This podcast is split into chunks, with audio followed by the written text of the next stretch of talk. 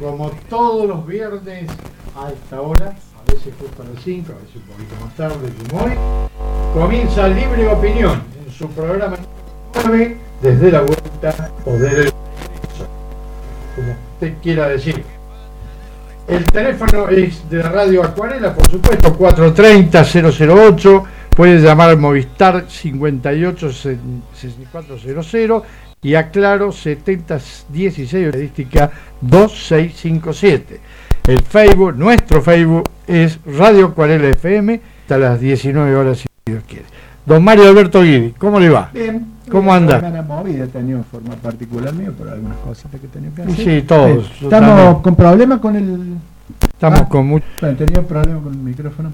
con muchísimo laburo esta Sí. semana, así que bueno, ¿qué va a ser? Bueno, Mario, el día 7 no todo fue el día del periodista, Sí, ¿eh? eh, sí. así que no sé si querés decir unas palabras Mira, yo hice unas como publicaciones. dueño de esta emisora. Sí, yo. eh, hoy en día el tema, el tema del periodismo es un, es un tema. el voy, a, voy a poner, pasar el te- teléfono allá porque están llamando. El, Sí. tema, el tema del Día del Periodista es un tema. eh, como todos los días que se hacen con tipo conmemoración y todo, a mí me gustan por ahí los días esto así para hacer una pequeña reflexión. ¿no? Por supuesto. Y vos viste que eh, cuando larga Mariano Moreno la Gaceta. Sí, señor. Pues fíjate que la cantidad de días que aparece la, la primera junta, el primer gobierno patrio, a lo que sería de junio son poquitos días, ¿no?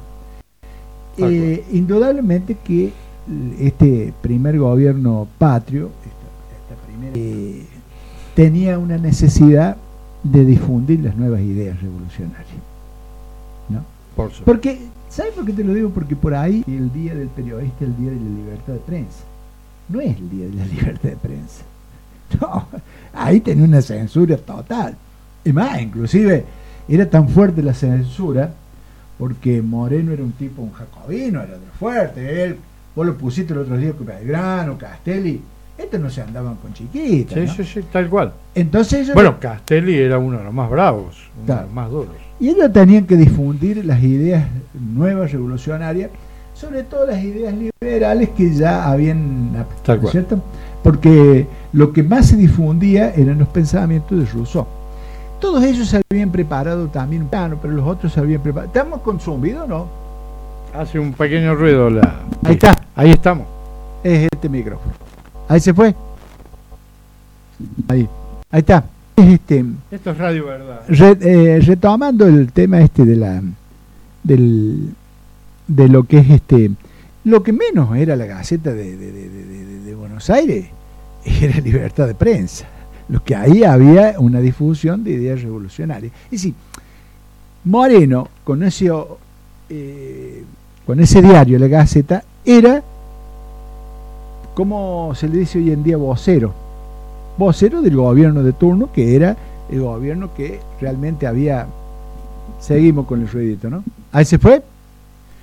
Eh, eh, difundía, como son hoy en día muchos voceros. Vos lo dijiste muy sencillo. Difundía las, ideas revolucionarias, revolución de Francia. Claro, es más, Es eh, es en- dentro de, la, de, la- de las noticias que se difundían y todo, porque él decía, Moreno, que había que difundir noticias como que la gente tenía que estar contenta y ponían esos copetes de los pensadores, todo, claro. Entonces, el primer enfrentamiento que tiene es con el cura este que, que estaba en la, en la primera junta, ¿cómo se llamaba? Eh, este, eh, bueno, uno de los... de- porque le empezó a tirar muy fuerte la iglesia. ¿Te imaginas que en esa época era, no era tan fácil tirarle a la iglesia? Y Moreno le dijo que él le tiraba a la iglesia porque la curia de Buenos Aires, la curia, como se había implementado acá, la curia, salvo excepciones como algunos, que este cura que estuvo dentro de la, de la primera junta, que ahora me olvidé, ¿Alberti era? no? Alberti, Alberti. Alberti era. Tiene el Sí. primer enfrentamiento con Alberti porque dice, bueno, lo tomaba como que la iglesia era española. Claro. Él no le daba de ningún tipo, no le daba opción. Cuando un enfre- enfrentamiento muy se empezó a sentir mal, entonces te tuvo que parar la pelota. claro, ¿viste? porque también tenía que ser medio popular. El número de la Gaceta son noticias media frívolas, como quien dice, sociales, pero te pegaba unos masazos bárbaros de qué es lo que hacen ellos. Tan es así que el mismo Moreno, como habíamos dicho el otro día, eh, él, Castel y, Belgrano habían hecho el plan de operaciones, que era terriblemente, eh, vamos a decir, sanguinario, eh, violento y todo, para, para, para, que la revolución triunfase. ¿no? Estas cosas, por ahí hay que, hay que decirlas porque este, empiezan a hablar mucho de tal, ¿no? Hoy el día de la libertad de prensa. No es el día de la libertad de prensa, como el periodismo. El periodismo también se le puede decir periodista oficialista.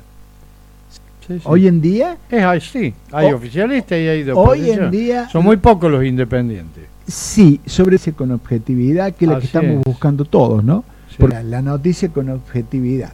Entonces, yo creo que la sociedad está buscando eso. Sobre todo cuando todos hablamos de política y todo. La grieta está más profunda en el periodismo que en otro lado. Ojo, ¿eh? los periodistas de mayor fama, los Sí, a nivel nacional. a nivel nacional, Sí, sí. realmente no los podés tomar objetivamente. Casi, casi, te voy a decir, bueno, yo tengo un especial, yo tengo una admiración por la ANATA, porque la ANATA en un momento duro de la Argentina hizo emprendimientos que nadie los hizo y llevó, por ejemplo, el porteño. Sí. Porteño para mí fue la mejor revista en época de Porteño, después hizo Página 12. Página 12, hizo- Cerdos y Peces lo hizo con Enrique Sim, pero Claro. las investigaciones que hizo la No, claro, la democracia. claro, pero Tenía varios programas muy, muy lindos. No, y siempre ha producido cosas y todo. Pero últimamente no me es objetivo. No es que diga eh, la verdad o no la verdad, pero yo lo veo que es un periodista que habla a un hincha. A mí no me gusta ese tipo de periodismo. Sí, de todas maneras, ha hecho investigaciones con mucho no, fundamento. tiene ¿no? mucha gente muy buena. ¿sí? Bueno, todos los cuando él empezó el programa el domingo, Chico Tenenbaum. Tenenbaum, eh, Viazda, esos recién eran, eran pollitos que recién salían de, de ahí de la, de- de- del instituto, de la, de la facultad. Sí, sí. A todos los armó él. Sí, sí, todo, todo ese grupo Toda de periodistas dependió de él. Todo dependió de él, los, los armó él. ¿Te acuerdas que los tenía Sí, como sí, colaboradores? A todos los, los armó él. La Nata ha sido, creo que uno de los mejores Y periodistas. un gran creador de fuentes de trabajo en aquel momento Sí. para los periodistas. No, pero yo cuando Era yo cuando leo el porteño y ser de PC, digo, no puede ser que hayamos tenido este tipo de periodismo. No, y Y los de- libros, los libros escritos. No, argentino o el ADN. Argentino es uno de los mejores libros que se ha Eh, escrito en la Y República. Sí, sí, sí, sí. Sí. No, eh, eh, claro, porque él trabajó de... Yo no sé cuántos años tenía cuando él fue. Él, él fue a trabajar, eh, empezó, no me acuerdo en qué diario, pero a los 14 años. A los 14 años. Él- Sí, él lo dice. Sí, sí, sí. sí. Sí. Este, Pero bueno, pero vos notas hoy en día que también lo, lo agarró la grieta él. Para mí, ojo, a lo mejor vos no. Yo para mí le agarró No, la grieta. yo, Para yo, mí lo agarró. eh, la no agarró. soy. eh, creo que hay periodistas muy buenos, como hay otros que, bueno, expresan lo que sienten, como bien decís vos, Claro. que están más de un lado que del otro, indudablemente, pero ojalá siga existiendo el periodismo crítico, porque el periodismo No, crítico de los no. gobiernos es fundamental porque es una de las patas de la República. Sí, Hace no, falta el periodismo crítico para ir descubriendo ciertas cosas y también para que eh, los, los gobernantes, los administradores, como me gusta decir a mí, eh, bueno, eh, mantengan un poco el pie dentro del plato, ¿no? Y no Mira, saquen. yo cre- creo que... no lo saquen. decía eso en la primera vez en la radio? ¿Viste? Sí, Este, que me fuimos, fuimos a un lugar donde nos juntábamos todos y me acuerdo primero reunión tuvimos el cuarto, después vino gente acá a San Luis, tenía un, estaba dura la mano, nos secuestraron los equipos y todo. No me acuerdo en esto de dónde era, creo que era un cordobés. Y dijo, lo que pasa, porque estábamos, Ya- dice, Ya lo que pasa, lo que, op- lo que pasa, estaba Maún, Sí. que era senador y lo apuntaba el grupo. Sí, lo que pasa es que a ustedes no les gusta que un, un, un- un organismo independiente como la prensa le haga una tarea fiscalizadora. Claro, exacto. ¿eh? Que Nosotros- esa, esa es la verdadera, Claro. la, la fundamental una tarea fiscalizadora, fun- claro. función. Inclusive también deberían ser fiscalizadores aquellos que, que son partidarios del, del oficialismo. También deberían serlo. Porque si son honestos, de esa manera van, van diciendo, no poniendo palos en la rueda eh, o, o piedras en el camino, sino que van haciéndole ver, mira, te estás desviando para acá, o te estás desviando para allá, o estás haciendo mal esto. Malaqueando en muchas cosas, ¿no? Claro. Pero bueno, lo fundamental es que todavía en el país existe libertad de prensa, Claro. más allá de lo que me quiero referir, y eso es lo bueno. En esta radio, con tantos años hay que siempre he estado en contacto con vos, aparte de la amistad que tenemos, eh, yo no recuerdo que acá se haya algún punto de vista. Radio Acuarela ha sido totalmente abierta a cualquier tipo de periodismo. y, ha, y ha habido todas las programas, culturales donde había una, un extraordinario escritor que ya falleció, ya no está más, pero que él era abiertamente comunista y de la línea eh, cubana y lo decía y acá nunca en la radio se le dijo mira Chiche no podés decir tal no, cosa no, o tal otra No, al contrario, lo sentí mucho después me estoy refiriendo a Oscar Claro, Sosa, Sosa Río, ¿no? Un Claro. gran Sí, sí. conductor, tenía un programa cultural que era extraordinario. que Uno siempre- podía o no compartir su cuestión política, pero Vos sabés que yo le dije se le prohibió a nadie. Jamás. Claro, vos sabés que hay que, en, en- en las sociedades nosotros tenemos que ser tolerantes con las ideas, Ah, por con las creencias, Por porque no tenemos que ser tolerantes. No, y por con supuesto que no. Por Un día le digo al chiche, ya, dice, ya venía a pelearme. No le digo, si vos me peleás a mí. Ya dice, pero no hay un día que no pelee. Pero le digo, mira, le digo, pero soy un tipo que yo debe ser el único tipo que yo le prespa- eh, prestaría un cheque. Digo, tengo amigos, digo, tengo amigos que ideológicamente están de poner. Sí. Claro, entonces, por eso hay que ser respetuoso con las Y personas. tenía un programa hermoso, Excepcional.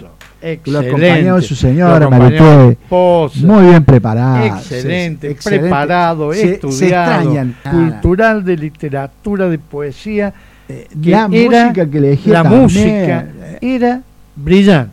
Se extrañan ese tipo de programas como el que tenía Chiche y eh, Marite su señora. Bueno, fíjate cómo, Sí. se ha perdido el periodismo cultural, por ejemplo, en estos Claro. últimos años. ¿Qué? El periodismo cultural se ha perdido totalmente en la Argentina. Claro. Son pocos los espacios donde, donde aquellos que, poquitos, que están sí. dedicados a otro tipo de periodismo eh, tengan, tengan espacios, ¿no? Y eh, lamentable, ¿no? Todo esto y, acotando lo que decían ustedes este, con respecto a esta grieta del periodismo, yo creo que hoy en día es importante. Eh, hay varias cosas que me quedaron pendientes. Yo, por ejemplo, creo que la Nata hace tiempo cruzó a un, a un lugar de esta grieta, pero voy a poner dos medios nacionales como referencia, ¿no? Eh, que este, bueno, TN, este, siempre eh, abocado a un sector de la derecha, o en su momento Macri, referencia a Alberto Fernández, ¿no? Pero ahora, ¿cómo saber si un periodista realmente se expresa este, desde su sentir en este tipo de canales? Allí es difícil, eh, lo de sincera del periodismo crítico, más allá del color político, ¿no? Y lamentablemente hoy el periodismo en la Argentina, y creo que aquí en San Luis también, está abocado este, en, en un porcentaje muy alto a la pauta política. Esto también eh, genera de que algunos sectores del periodismo eh, se dediquen a hacer este tipo de periodismo más allá de que vaya en contra de sus propios este, ideales, ¿no? Claro. Y siempre es bueno desde el periodismo ver los dos puntos de vista, porque si yo soy de un color o de otro, siempre es bueno escuchar las dos campanas para poder formar una opinión este, y no estar siempre desde un solo lado. Eh, Y ojalá que esto... Y sí, fundamentarlo todo con racionalidad. ¿viste? totalmente. ¿Entendés? Eso. Eh, lo que vos dijiste recién con el tema, hay mucho periodismo mercenario también, que eso es peligroso. Sí. ¿la par? Porque son personas que deforman noticias, que dicen cosas que realmente no son, y eso es muy peligroso también. Hoy en día también el periodismo tiene cierta gente que hace espectáculo, hay mucha gente que hace deporte, entretenimiento. Lo que vos decías con respecto al, al periodismo cultural, no le vende un programa cultural A nadie. No, a nadie. A Claro. nadie. Claro, por eso, Sí, por eso Claro. muchas veces cuando muchos Ese es el hablan, problema. Claro, muchas veces ahí, vos vas y ofreces un trabajo muy elaborado y viene un babo que hace un chiquichingue y le dan la publicidad del que si porque aquel lo escuchan, ah, vos no. Bueno, pero Sí. Y no los, mi- mismos administradores a veces. Sí, ¿eh? me- bueno, me pasa bien con el programa de folclore. Con el programa de folclore cuyano me pasa eso, al que no justamente. habla, No, no, no. al que no A dice mí nada. A mí me ¿Sabe cuándo me pasó a mí? A mí me pasó un caso excepcional también, porque una de las provincias que primero vamos a decir que eh, acepta o implementa la ley federal en la provincia de San Luis. Creo Ah, que la sí. primera, creo que la primera. Bueno, Sí. era un tema, la ley federal de educación, yo realmente me gustó. El polimodal, el profesional, el TTP, ¿viste? Eh, cómo se estaban dando las orientaciones, todo eso, eh, todo, la DECIBE, que lo, que lo había diseñado, que era gente de la Flaxo más que todo, que estaba Filmus también ahí, que después progresivamente Filmus pasó, hizo un cambio, ¿no? Porque se empiezan a poner esos otros nombres. Pero era, era un, un cambio que necesitaba en ese momento la educación. Entonces, el gobierno de la provincia se lo da a una empresa de publicidad de Mendoza. Poche, no me voy a acordar ahora. Entonces yo, no éramos tanta radio ni nada, pero yo un día había un, programa de joda y difundían la, la ley de la ley federal de educación. Y era una pauta muy linda. Entonces me recalenté yo y me fui a verlos a ingeniería, era el que estaba en San Luis, pero no, dice, cuando vengan de Mendoza te lo voy a, te voy a decir que te vayan a ver que te pauten publicidad vos. Y me dice el tipo, no, no, dice, yo te he escuchado, vos, dice, para colmo dice, vos sos profesor, pone a hablar, entonces nosotros queremos que la cosa así nomás, no nos calienta mucho, no queremos ninguna discusión. Claro. No, dice, nosotros es marketing. La radio aquella, en la mañana, hace pa, pa, pa, pa, pa, y nosotros le ponemos. La otra hace pa, pa, pa, pa. Digo, mira que está simplemente una ley, una nueva ley, que todo el jodían con el federalismo, con el federalismo. Fíjate, le digo, que es la, la- la ley provincial. Tuve oportunidad de hablar con Adolfo Rodríguez Sá en un tiempo con él y le dije cómo había sido este tema. Eh, Adolfo Rodríguez Sá no le dio mucha pelota a la educación, ni le dio pelota a la ley y no tenía gente capacitada en ese momento para poner. tuvo cada ministro de educación en ese momento que no, no sabía nada. ¿viste? Estaba el, el multitroche, el trochi mochi, el coso, claro, el, el- el Sandro Nortino. Pero este Sí, ya sé quién era. Sí, me acuerdo lo, lo que estás diciendo. No, como lo dijo, lo referenció, ya sabemos quién es. Sí, como dijo, dice, dice, eh, porque, eh, dice, Lo que eh, pasa es que si dice wow y mueve la cola es porque es perro. ¿no? no, no sé qué, un día se sintió aludido como que, como él vivía allá en la zona de San Martín. ¿Sánchez era defendido? Eh, el Sandro, Sandro Nortino. Sandro. Bueno, eh, Entonces, dice, dice, se sintió aludido porque le decían que iba tarde, que dice, ¿qué? Dice, estoy dedicado full tonic. Bueno, Otro día llegó tarde.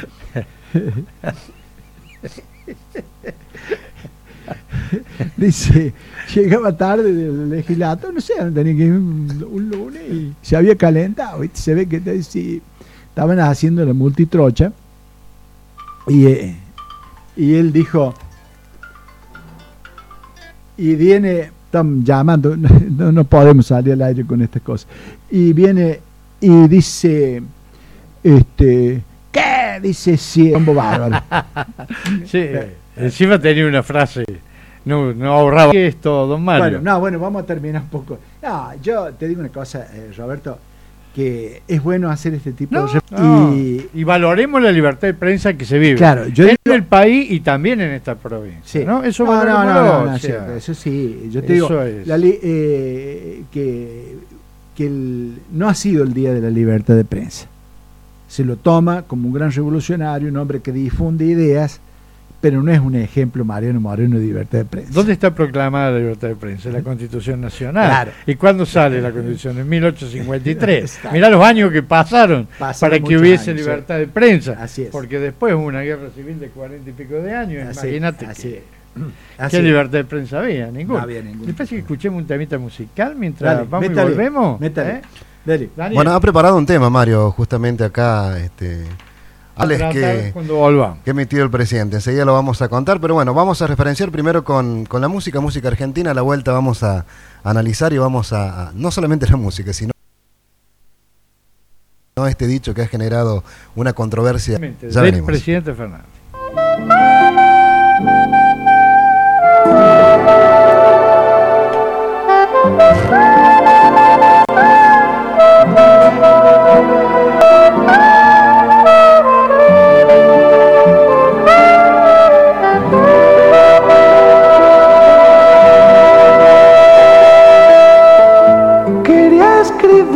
Una samba que no fuera igual a otras zambas. Porque las zambas más lindas ya fueron escritas. Quería que fuera una samba que un poco explicara de dónde venimos. Y así sería más de dónde vamos. Los brasileros salen de la selva, mexicanos vienen de los indios, pero nosotros los argentinos llegamos de los barcos. Nosotros los argentinos llegamos de los barcos.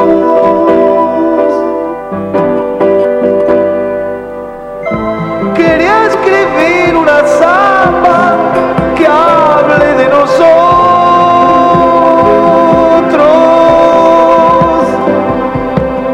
pero que nadie dijera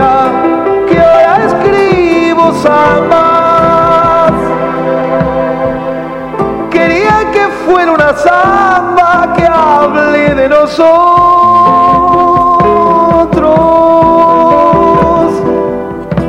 tierra que amamos y es mezcla de todo.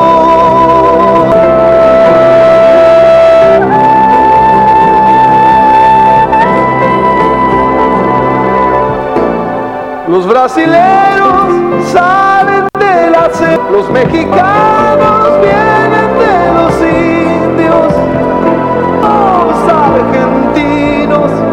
llegamos de los barcos, pero nosotros los argentinos llegamos de los barcos,